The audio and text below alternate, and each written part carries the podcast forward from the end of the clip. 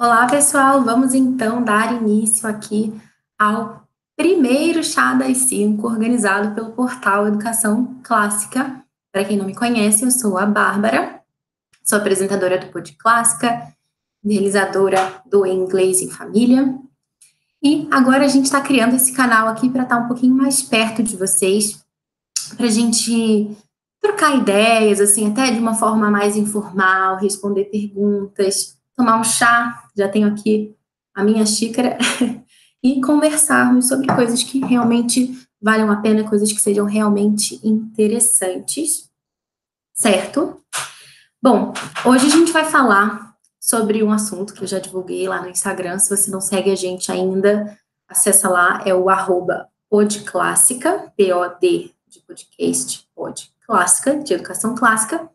E eu comentei lá que hoje a gente falaria sobre a virtude da laboriosidade. Bom, vamos aguardar aqui um pouquinho para ver se mais alguém entra. E depois já vamos deixar gravado também aqui para que todos tenham acesso.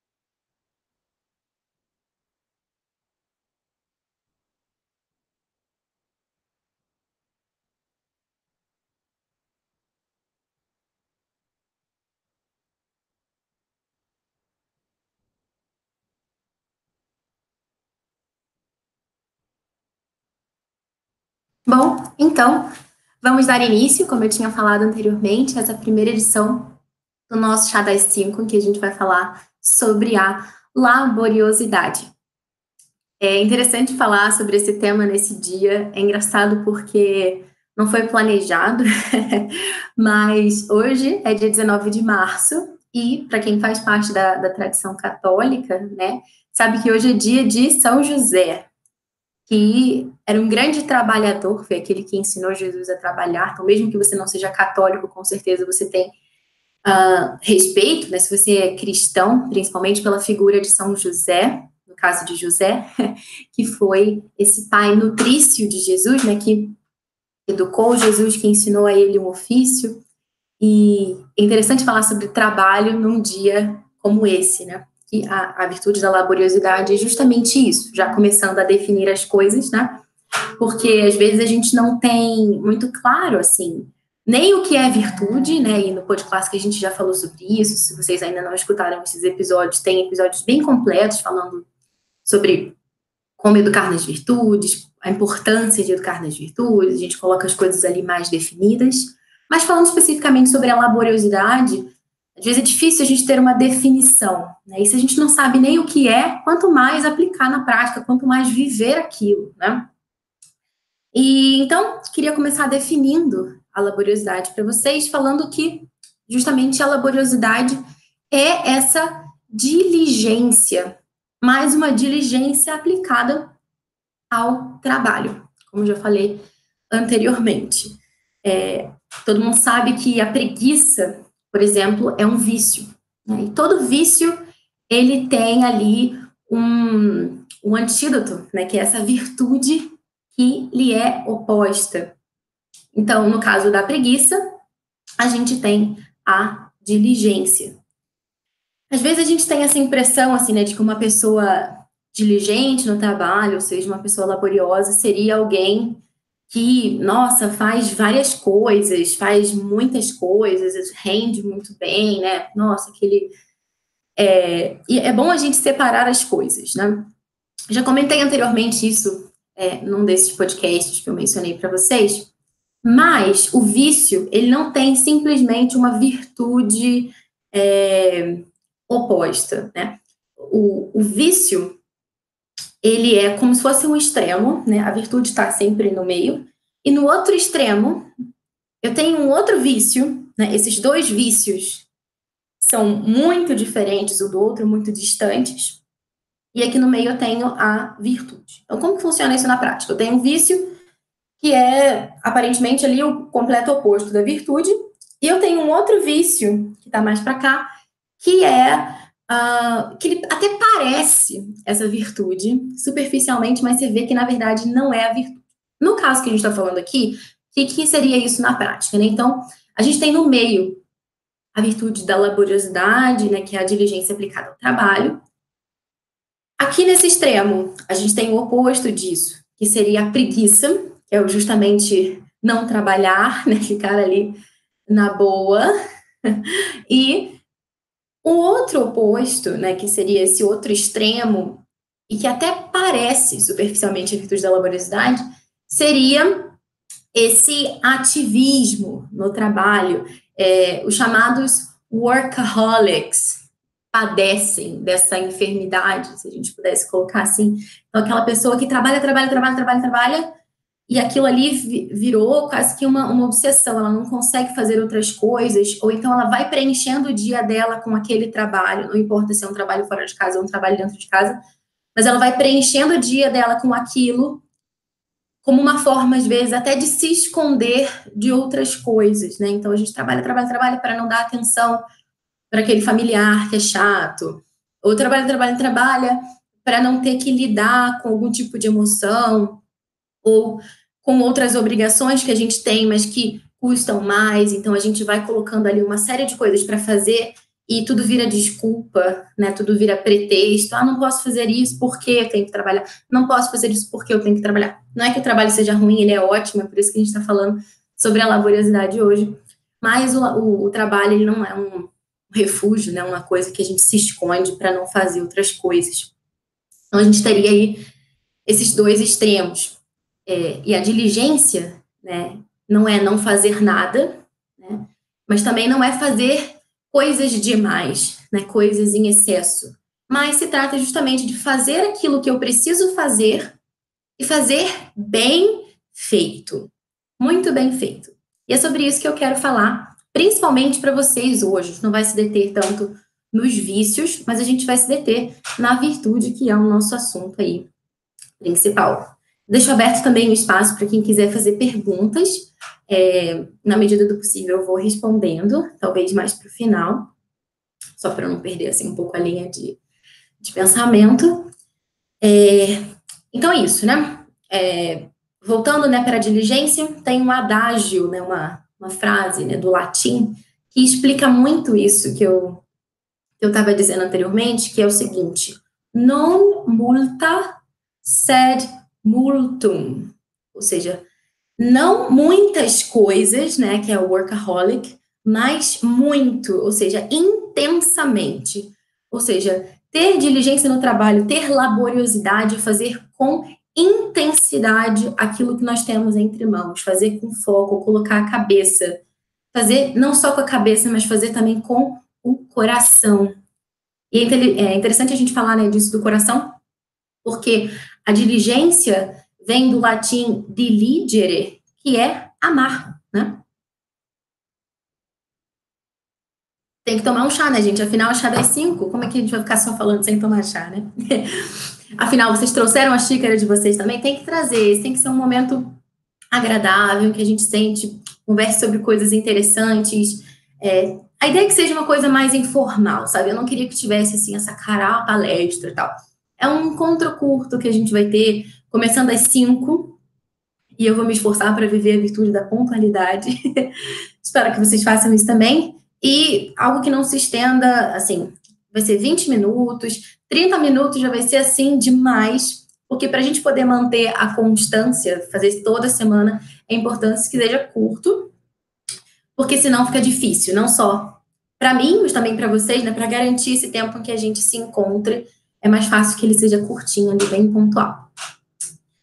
Bom, é, e ainda falando sobre esse assunto, né, de, de colocar o coração, um tempo atrás eu fiz uma, uma postagem no, no Instagram do Pod Clássica, falando sobre o conto da fada Pluminha.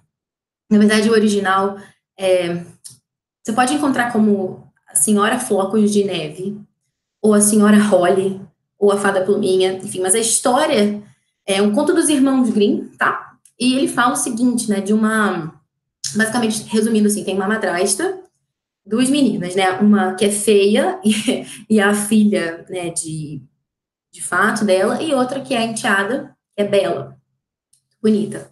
Na versão da Fada Pluminha, ela se chama Florença. E essa madrasta, ela sempre trata ela muito mal, ela sempre tem que fazer o trabalho pesado, enquanto a outra fica brincando, né? Que é ali o estereótipo da preguiça. E é, um determinado dia ela perde um fuso numa fonte de água lá muito gelada, e a madrasta obriga ela a pegar aquele fuso de qualquer jeito, ela acaba caindo lá dentro, ela vai parar no jardim dessa senhora, que é uma fada, né? E quando ela chega lá, ela escuta uma voz, é, tipo, Florença, me tira daqui, tá muito quente. Na verdade, é um pão dentro de um forno. E ela nem titubeia, não pensa duas vezes, tira o forno de lá é, e come o pão. E depois, uma árvore, ah, estou muito cansada, por favor, sac é, me sacuda para que as, essas maçãs que são tão pesadas caiam de mim, por favor, me sacuda. Ela vai lá também, sacode a árvore, é, faz com que as maçãs caiam. Por fim, ela vai até a casa da fada e ajuda muito a fada nas leads do dia a dia, né? No trabalho da casa, ela faz tudo muito bem. A fada explica para ela, depois já não precisa mais explicar, porque ela já entendeu bem tudo que ela precisa fazer, ela faz tudo bem feito. Essa fada, ela no inverno precisa sacudir os travesseiros na janela para que caiam as plumas, por isso fada pluminha, né? As, as penas ali dentro do travesseiro, e isso se transforma em neve. Só que ela não tem mais forças para fazer isso, então a Florença faz por ela e tudo. Então, no fim das contas, ela sente saudade de casa, embora ela seja tão maltratada, ela sente saudade, resolve voltar. E essa fada recompensa ela com um lindo, com um lindo vestido de ouro. Ela chega em casa, a preguiçosa, além de tudo, é invejosa, né? A meia irmã dela resolve ir lá para tentar a sorte. E o que que acontece? Ela chega no jardim, o pão fala a mesma coisa para ela. Ela fala: Eu? Claro que não, nunca que eu vou pegar você dentro desse forno, eu vou me queimar. Aí a árvore fala para ela, por favor, me sacode, essas maçãs são muito pesadas. Eu jamais que eu vou te sacudir se uma maçã cair na minha cabeça. É, quando ela vai lá, ela faz tudo reclamando, é, tudo que ela, a fada pede para ela fazer, ela faz de má vontade, nunca sacode os travesseiros, porque ela fala que não, não, não, não tem forças para isso, né? É, o que é mentira, na verdade, ela não quer é ter aquele esforço. Enfim, no fim das contas, ela é recompensada com o trabalho dela também, com uma chuva de piche no vestido dela. Então, um breve resumo, porque eu queria falar para vocês justamente sobre essa questão do esforço do trabalho né, em relação com o amor. Né? Que eu falei que a diligência é esse amor, né, e a diligência aplicada ao trabalho é a laboriosidade.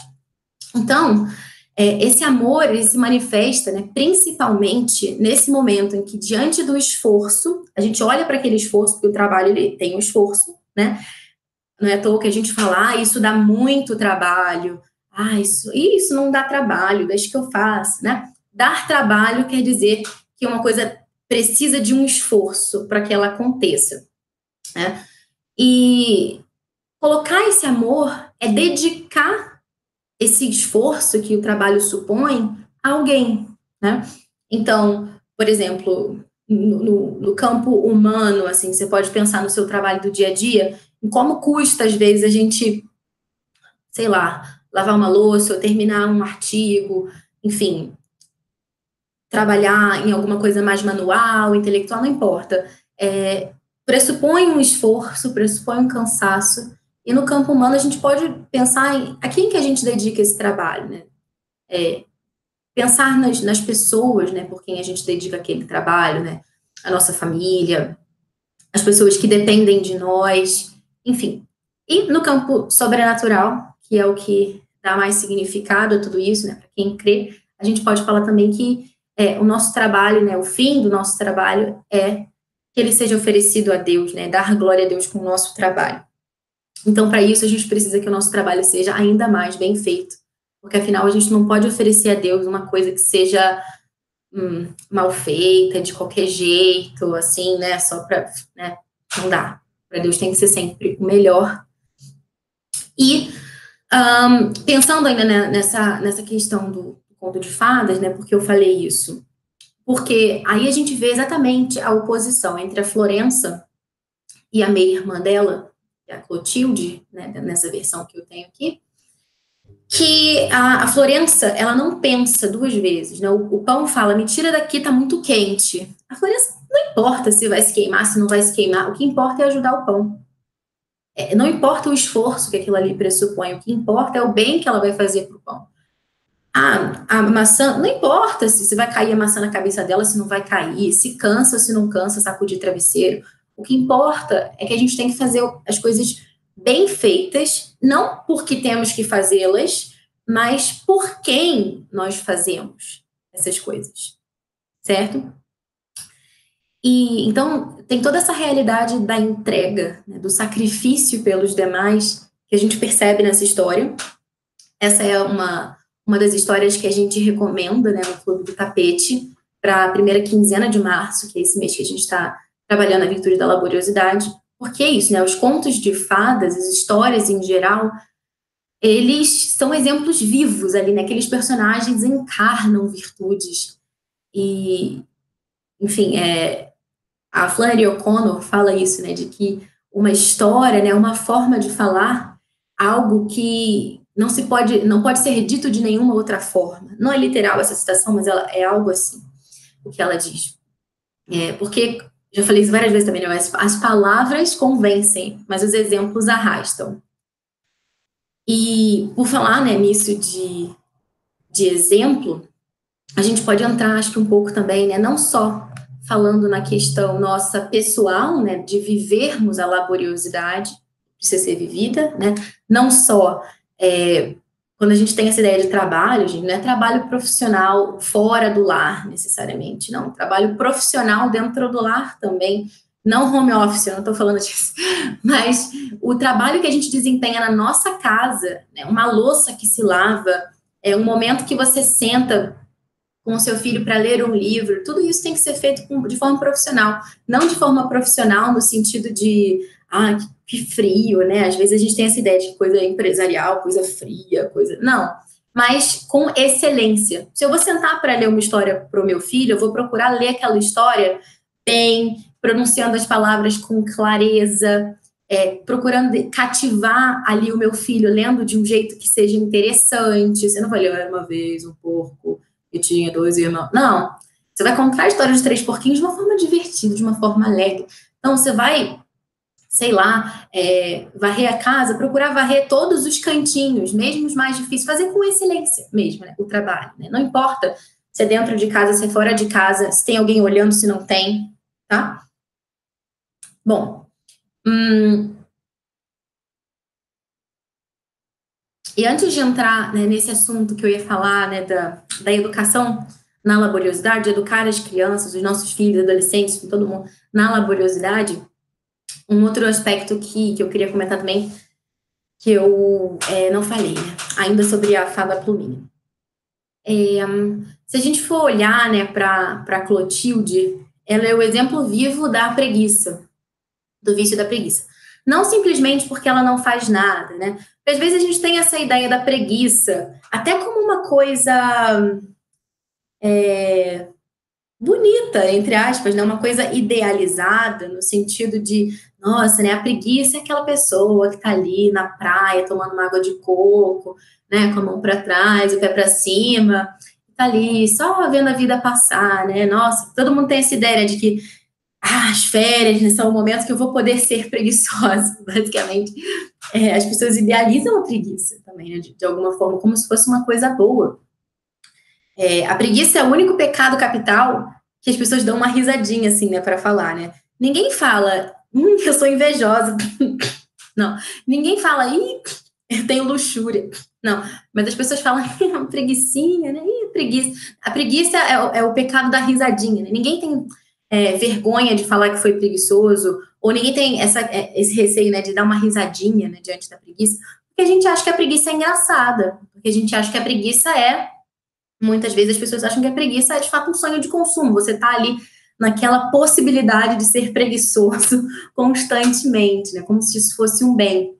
Mas isso é uma grande mentira, porque a preguiça, ela é simplesmente você ceder à tristeza diante do esforço. Você olha para o esforço e você tem duas opções, né? Olhar para o esforço, falar, ofereço esse esforço por alguém, por essa intenção, por essa pessoa. Ou você pode olhar para o esforço e ficar triste e paralisar diante do esforço. Isso é preguiça. A preguiça é a tristeza diante do esforço. A pessoa não faz nada porque ela é alegre. Não é que ela não faça nada porque ela, ah, tá de boa. Ela não faz nada porque ela está triste. Pense numa pessoa depressiva, uma pessoa que fica deitada. O ato de ficar deitado, de ficar prostrado, está intimamente relacionado com a preguiça. Pense numa pessoa que trabalha alegre, que trabalha cantando, que vai fazendo as suas coisas, que fala com os outros, né? uma pessoa que está alegre, ela está é, em movimento, ela está servindo aos outros, ela tem um propósito na vida dela, tá? Então, é bom a gente pensar nisso, né? Quando a gente vier um esforço, né, no dia a dia, acabou o chá das cinco, né? Vamos de volta para a vida real. e tiver lá aquela pilha de louça para lavar, ou aquelas crianças gritando, gritando, gritando, olha para o esforço e, e pensa que o que, que eu vou fazer com esse esforço, né? Eu vou me encolher diante dele ou eu vou crescer com ele, né? Quando você vê uma montanha, você sim, é esmagado pela montanha, ou você sobe em cima da montanha e cresce, né? Fica mais alto. É uma questão de decisão. É, e isso, né? Então, é, para falar sobre a, questão da, da educação dos filhos, né? Para a gente também não, não estourar o tempo, falei que a gente ia ser curto esse objetivo, já faltou em seis minutos para a gente encerrar. Ainda não falei tudo que eu queria falar. Mas, vamos lá. É, sobre, sobre os filhos, né? O que, que a gente poderia fazer né, para educá-los na laboriosidade? Dar bom exemplo, né? Em primeiro lugar, é isso, né? Como é que você educa os seus filhos nas virtudes, sendo virtuoso? Ah, Bárbara, mas eu não sou virtuosa. E agora? Tá perdido, né? Que obra do meu filho, né? O que, que ele vai fazer? Dar exemplo, nem que seja exemplo de luta, né? Se o seu filho vê que você é preguiçosa, que você é desordenada, que você, sabe, mas que ele vê que você tenta melhorar, que você, puxa vida, tem aquele movimento de levantar, de tentar de novo, de procurar outra alternativa, de fazer, sabe? Ele vê que você é exemplo de luta. Isso é bom, isso forma, tá? Forma o seu filho. É, outro exemplo também de se o seu filho vê que você é uma pessoa que estuda, que busca se aperfeiçoar, né? Que se o seu filho vê você lendo, por exemplo, porque não basta simplesmente fazer o trabalho bem feito mecanicamente, a gente precisa se aprofundar, né? Dentro da área de cada um, seja a educação dos filhos, ou seja, sei lá, medicina, você precisa se aprofundar, tá constantemente ali se atualizando sobre os novos assuntos, se aprofundando, né? Estudar uma virtude, a gente pode falar isso também futuramente, é estudiositas, né? enfim. É, se o seu filho vê que você estuda, né, que você tem amor ao estudo, que você busca melhorar, isso é exemplo. É, e de forma assim mais prática, seria interessante que vocês tivessem na casa de vocês uma pequena, um pequeno papel, um, uma folhinha, uma tabela. Existem vários modelos na internet que a gente pode usar de tarefas de cada pessoa da casa, de encargos, né? Quem é encarregado de quê? quem é responsável por cada tarefa, né? E, e assim, né, se cada um sabe a sua responsabilidade, sabe que a casa depende de todas as pessoas, mesmo dos, dos pequenos até os grandes, né? Porque a gente precisa é, formá-los desde pequenos também. É, é, interessante que as crianças, quando elas são muito pequenininhas, lá pelos dois, três anos, eles querem muito ajudar em casa. Né? Querem fazer tudo, querem lavar louça, querem varrer a casa, enfim, querem fazer o que vem que os adultos estão fazendo. Reação natural da mãe. Muito ajuda quem não atrapalha. Não faça isso. E aí você está ensinando para o seu filho, embora de fato ele atrapalhe mais do que ajude, de que ele não é responsável pela casa. Outras pessoas fazem um dia aparece lá, por exemplo, né, as coisas limpas e tudo isso. E você vai educando o seu filho, né? E o, o ser humano, ele é, um, é, ele é formado por hábitos, né? Então, se você não forma ele no hábito de, enfim, ter uma tarefa, ele vai se habituar a não ter tarefa alguma.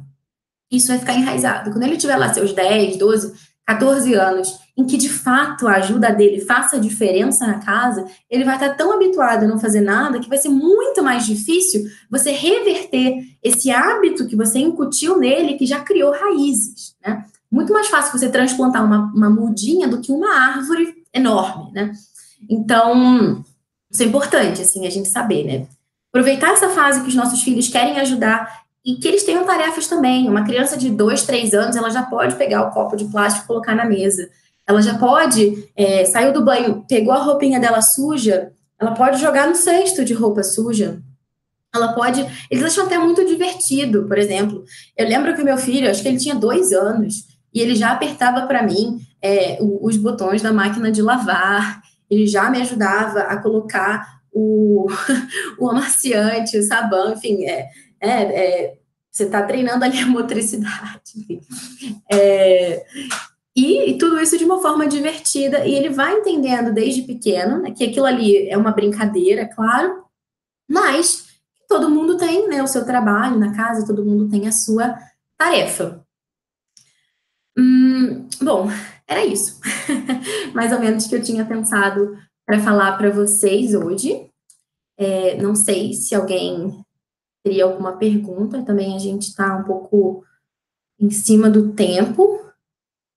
Depois, se vocês quiserem enviar alguma pergunta também, podem mandar é, lá para o Instagram do Pod Clássica. Aí, futuramente, a gente pode responder essas perguntas na terça-feira que vem mesmo, lá no, no, no nosso próximo chá das 5. E agradeço a presença de todos vocês. Que bom que vocês estiveram aqui. E é isso. Vamos encerrando e desejo para vocês uma ótima semana. E vocês procurem viver aí a, a virtude da laboriosidade e ser exemplo.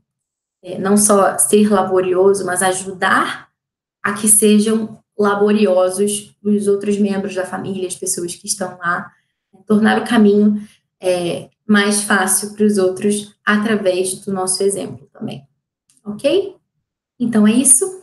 Nos vemos na próxima terça-feira, nesse mesmo horário, nesse mesmo canal.